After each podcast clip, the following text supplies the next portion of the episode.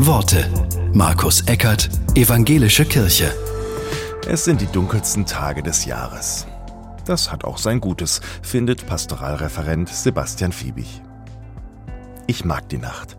Im Schutz der Nacht entstehen schnell vertrauliche, intensive Gespräche, etwa am Lagerfeuer. Wer ins halb heruntergebrannte Feuer schaut, das leise knistert, ist dankbar dafür, nicht allein zu sein mit dem, was ihm auf dem Herzen liegt. Nachts ist es einfacher, sich zu öffnen. Wir sind ja schnell dabei, vom Morgen und vom Licht zu sprechen, davon, dass die Nacht schnell vorbei ist, wegen der Hoffnung und so. Aber ich glaube, dass die Nacht mehr ist als nur ein Durchgangskorridor von einem Tag zum anderen. Sie öffnet den Raum für das, was am Tage zu kurz kommt.